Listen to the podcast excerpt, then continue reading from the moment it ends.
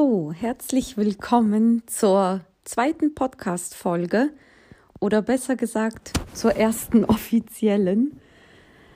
Ach ja, erstmal so ein bisschen jetzt auf den Podcast sich einlassen, denn ähm, ich war jetzt heute mit Martin, meinem Mann, ein bisschen spazieren. Heute ist nämlich so der erste gefühlte Frühlingstag gewesen. Richtig schön. Wir hatten jetzt teilweise Temperaturen mit bis zu minus 20 Grad. Das war schon heftig die letzten zwei Wochen. Und ja, jetzt heute waren es mal 10 Grad, die Sonne schien, da haben wir uns direkt mal die Schuhe angezogen und sind rausgegangen, haben so ein bisschen die Natur genossen, auch mal die Erde zu riechen, die Sonne zu sehen. Also es hat schon wirklich sehr, sehr gut getan. Und ja, daraufhin war ich voll in der Stimmung, jetzt die erste richtige Podcast-Folge mal aufzunehmen zu einem Thema. Ja, ich habe mir mal rausgesucht, also ich habe ja gesagt, dass ich das so anhand von Zitaten machen möchte, die mir so im Handy rumschwirren ähm, und die ich mal gelesen habe und gut fand und sie mir abgespeichert habe und irgendwie dann, ja, nicht mehr weiter beachtet habe, die dann einfach so im Album irgendwo untergegangen sind. Ja, und die letzten Tage habe ich so ein bisschen öfter mal drüber nachgedacht, welche Themen das jetzt sein könnten, welche Zitate drankommen werden. Und ich habe mir jetzt einfach mal, um irgendwie anzufangen, ein Zitat rausgesucht, ähm, das eigentlich so ein bisschen von meiner Kindheit erzählt, dass mal jeder so ein bisschen weiß, wer ich bin und ja, wo ich auch herkomme. Ähm, das Zitat ähm, heißt, different doesn't mean wrong. Und das heißt ja nichts anderes als, ja, anders zu sein bedeutet nicht falsch zu sein oder heißt nicht falsch zu sein. Äh, ja, heute geht es dann sozusagen um das Anderssein. Wann merkt man, dass man anders ist? Woran merkt man, dass man einfach anders ist als die anderen, dass man vielleicht anders wahrgenommen wird? Also bei mir hat das eigentlich schon sehr, sehr früh angefangen. Also mit dem Thema Anderssein wurde ich schon wirklich in der Kindheit konfrontiert, soweit ich zurückdenken kann. Also meine ersten Erinnerungen waren schon jene Erinnerungen, wo ich gemerkt habe, ich bin irgendwie anders als die anderen Kinder. Äh, und bei mir rührt das daher, dass eigentlich meine Wurzeln russisch sind. Also ich bin ja in Russland geboren worden und ich kam sehr früh nach Deutschland. Also ähm, meine Familie ist nach Deutschland gekommen, als ich drei Jahre alt war. Und ja, zurückerinnern kann ich mich so, als ich ja vier, viereinhalb war. Äh, ich weiß noch ganz genau, also wir kamen aufgrund einer Kriegssituation nach, ähm, nach Deutschland. Und zwar sind eigentlich meine ursprünglichen Vorfahren Deutsche gewesen, ähm, die dann mit der Zeit nach Russland ausgewandert sind. Und äh, da haben die letzten Generationen auch gelebt. Ähm, als dann die Sowjetunion gebröckelt hat, hat meine Family ähm, an der Grenze zwischen Russland und Georgien gelebt und dort ist der Krieg halt richtig entfacht zwischen den Ländern und es wurde einfach viel zu gefährlich, um dorthin, äh, um dort noch weiterleben zu können. Und somit ist dann, hat meine Familie, also meine Eltern haben das damals entschlossen, dann äh, den Weg nach Deutschland anzutreten, um uns Kindern eine andere Zukunft bieten zu können. Und daraufhin sind wir halt nach Deutschland gekommen. Ja, und ab da beginnt eigentlich so der Großteil meiner Erinnerung, ja, in einen Kindergarten zum Beispiel zu gehen mit deutschsprachigen Kindern und man selbst ist eigentlich von zu Hause nur Russisch gewöhnt. Man muss sagen, als wir nach Deutschland kamen, sind wir erst in ein Auffanglager gekommen, bevor wir dann eine Wohnung bekommen haben und so weiter und so fort. Und in diesem Auffanglager haben natürlich alle anderen auch Russisch gesprochen, denn alle anderen kamen ja auch aus ähnlichen Situationen aus Russland nach Deutschland. Und somit war ja so die Umgebung dort Russisch. Aber wie gesagt, als es dann an meinen ersten Kindergartenplatz ging, habe ich schon gemerkt, dass ich einfach nicht verstanden wurde oder dass ich mich auch nicht äußern konnte, weil natürlich bisher alles auf Russisch stattgefunden hat. Ja, mit meinem zarten Alter von, von drei, vier Jahren habe ich zum Glück recht schnell die deutsche Sprache gelernt. Also ich habe äh, durch die Erzieher zum Beispiel wirklich recht schnell Deutsch verstanden. Aber ich habe das weiterhin noch in anderen Situationen gemerkt. Ähm, zum Beispiel anhand von meinen Eltern. Meine Eltern hatten es jetzt nicht so leicht wie ich, die deutsche Sprache direkt zu erlernen. Ähm, die haben natürlich Sprachkurse gemacht und ähm, durch den Job haben sie, wurden sie auch mit der deutschen Sprache konfrontiert. Also sie haben ja äh, versucht, sich weitestgehend zu integrieren. Aber ihnen ist es natürlich etwas schwerer gefallen. Ich habe noch zwei ältere Geschwister, denen es auch schwieriger fiel als mir persönlich. Und dennoch habe selbst ich immer wieder die Unterschiede im Alltag gemerkt. Also auch als wir dann in unsere eigentliche Wohnung zogen, selbst da war das einfach der Fall, dass ich in einen neuen Kindergarten kam, später dann in eine Kindertagesstätte und dennoch immer merkte, dass ich irgendwie schon aus dieser ja aus dieser Masse von anderen Kindern irgendwie raussteche, beziehungsweise dass auch die Erzieher irgendwie das Gefühl hatten, mich irgendwie mit anderen Handschuhen anfassen zu müssen, sozusagen. Also wirklich dieses Vorsichtigere und, oh, wird dieses Kind mich verstehen, obwohl ich da schon, ja, gutes Deutsch konnte. Das waren so die aller, allerersten Punkte, wo ich das echt gemerkt habe, was es heißt, anders zu sein. Als Kind versteht man das noch nicht so ganz. Ich weiß auch gar nicht, ob es eher daran lag, dass vielleicht, wie gesagt, andere Erwachsene wie Erzieher mm, da eher den Unterschied gemacht haben, als, als ich das jetzt von mir aus, aus meinem kindlichen Naturell gemacht hätte. Das kann ich gar nicht so sagen, aber ich, ich weiß nur, dass es wirklich sich anders angefühlt hat.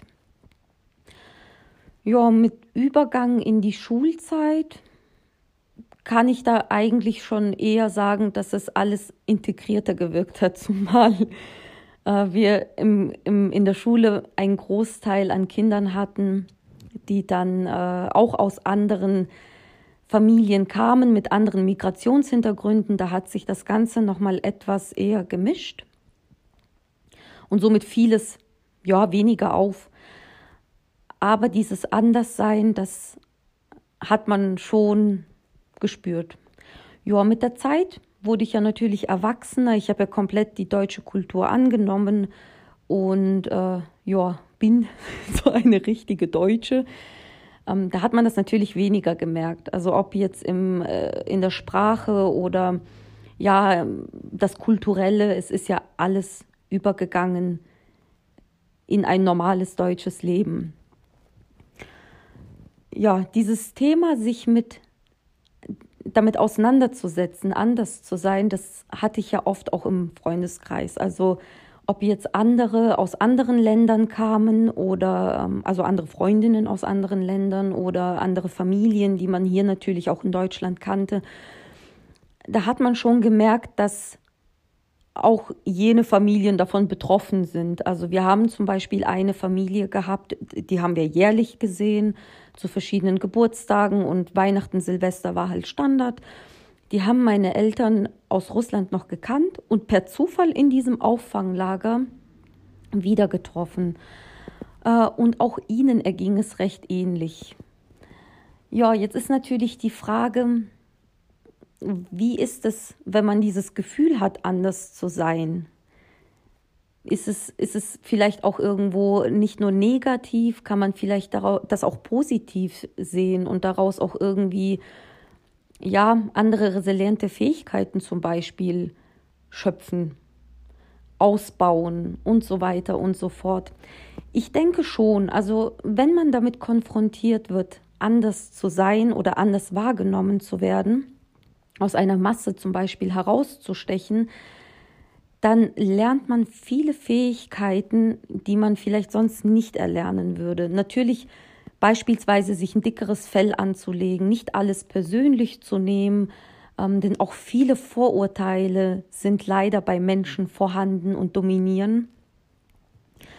Ja, man lernt zum Beispiel, ähm, sich mit Hand und Fuß zu verständigen, offen zu sein und auf andere zuzugehen und auch diese Grenze eben zu überwinden, dass eine sprachliche Barriere auch keine mehr sein soll. Also dass man auch versucht, irgendwie mit der Körpersprache zu kommunizieren oder äh, ja, Floskeln zu erlernen oder auf einer gemeinsameren anderen Sprache. Das kennen ja viele beispielsweise aus ihren Urlauben. Hier in Deutschland spricht man dann sein Standarddeutsch und ähm, sobald es über die Grenze geht, kommen dann mal auch die Skills zum Vorschein aus der Schule, wo man beispielsweise Englisch lernen musste.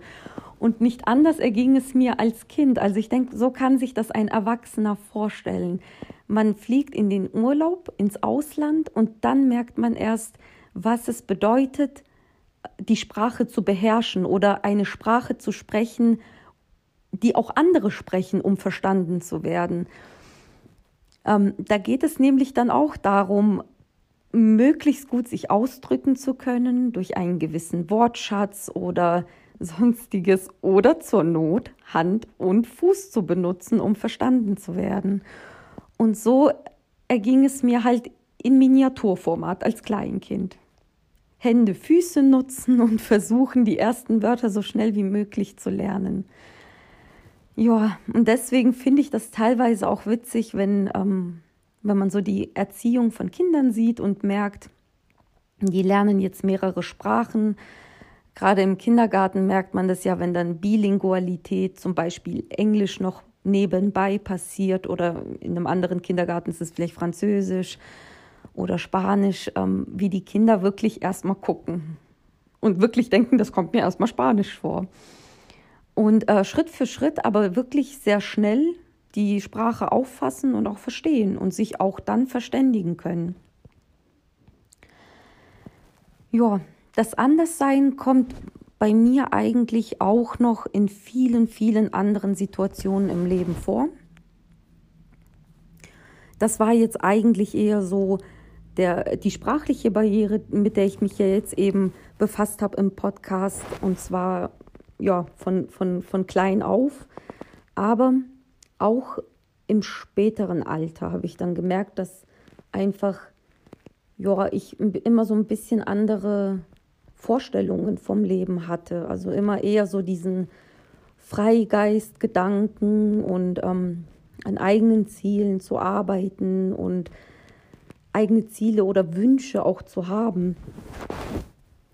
Und darauf muss ich sagen, sind viele Leute auch nicht klargekommen. Also es, es, es beginnt wirklich ähm, bei den eigenen Eltern und Geschwistern und geht weiter bei äh, Lehrern, gut, Arbeitgebern will ich jetzt gar nicht mal sagen. Ähm, da ist eigentlich schon verständlich, wenn man in die Berufswelt eintaucht, dass man da äh, nur in der Bahn geht, in der man eben angestellt ist. Ja, aber auch äh, in der Ausbildung. Also man merkt, dass je älter man wird, desto mehr Vorgaben gibt es seitens der Gesellschaft, seitens des Berufslebens, des Privatlebens, wie er ein Mensch zu sein hat. Und dann ist natürlich die Frage, Möchte man dem Ganzen nachgeben und sich dem Willen anderer beugen oder den Vorgaben anderer beugen? Oder möchte man doch eher irgendwie über den Tellerrand hinausschauen und äh, selber reflektieren und überlegen, was will man denn eigentlich für sich im Leben?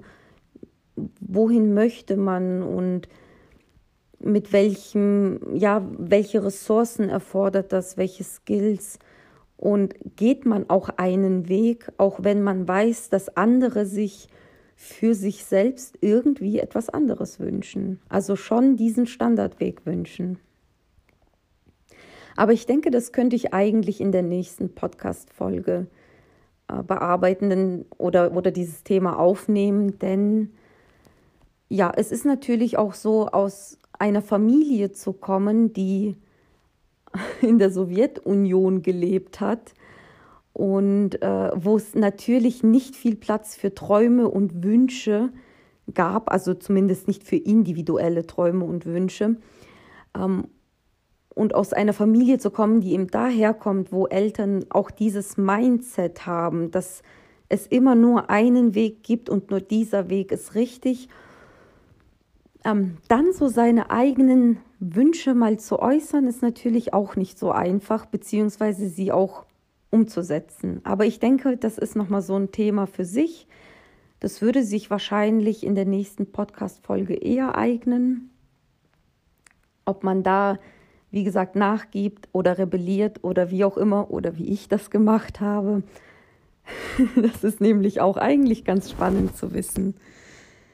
Ja, ich äh, wusste jetzt auch nicht von der Zeit her, was jetzt angenehm ist, ob ich irgendwie ähm, eine Folge innerhalb von einer Viertelstunde aufnehme oder 20 oder 30 Minuten. Ähm, jetzt merke ich natürlich von so einer Themenbehandlung, ich habe mir jetzt auch kein Skript geschrieben und auch keine Stichwörter notiert, so wie ich jetzt das in der Folge zuvor ja auch angekündigt habe, weil ich einfach möchte, dass das ein, ein echter Post, äh, Postcast, genau, dass es ein echter Podcast wird. Ihr seht, alle Versprecher bleiben auch drin.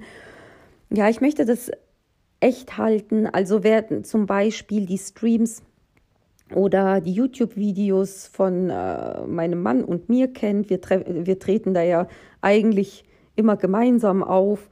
Ähm, der weiß, dass wir Freischnauze sind und ja alles so machen, wie wir das fühlen und einfach authentisch rüberbringen wollen. Also wir wollen da auch nicht großartig was schneiden oder ähm, uns irgendwie verstellen oder sowas. Wir haben eine verrückte Art an uns, die ist so und ja, die tragen wir auch nach außen. Ja, und daher möchte ich das in diesem Podcast eigentlich genauso weiterführen. Ich möchte, dass das authentisch ist, dass ich einfach so meine Gedanken äußere, wie, wie ich es normalerweise in Schriftform zum Beispiel gemacht habe mit Notizen. So möchte ich das jetzt einfach mal als Audio aufnehmen.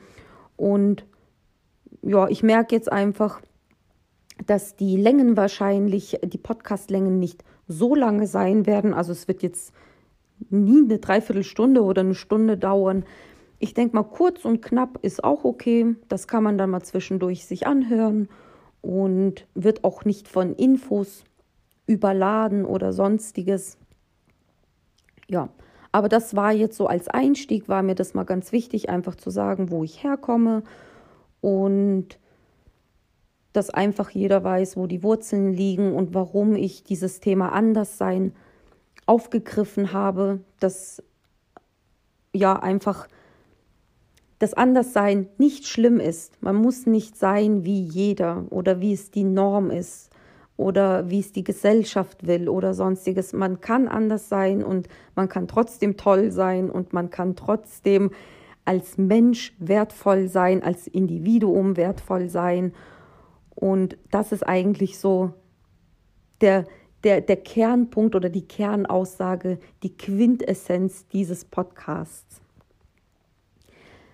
Dann ähm, weiß ich ja jetzt einfach auch, wie sich die nächste Podcast-Folge entwickeln wird. Ich werde dann einfach da noch mehr drauf eingehen, wie es ist, wenn äh, Menschen da irgendwie ein, ein, einen bestimmten Plan für einen selbst haben, den man selbst aber nicht hat und ähm, einen in einer bestimmten Schiene gerne sehen würden.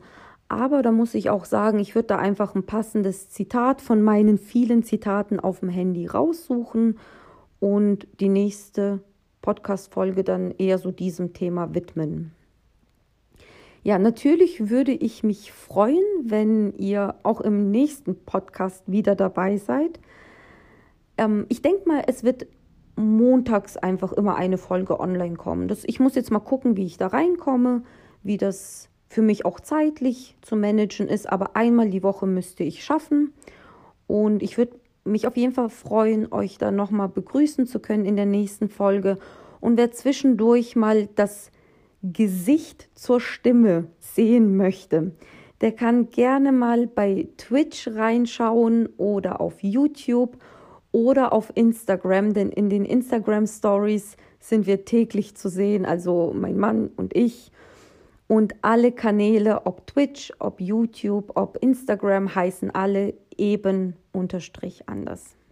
Beziehungsweise eben anders, auch mal ohne Unterstrich auf YouTube. Dafür hat aber Instagram zwei Unterstriche nach eben und nach anders. Und ja, schaut doch gerne vorbei. Ich würde mich auch freuen, euch da begrüßen zu können. Und dann hören wir uns in der nächsten Podcast-Folge.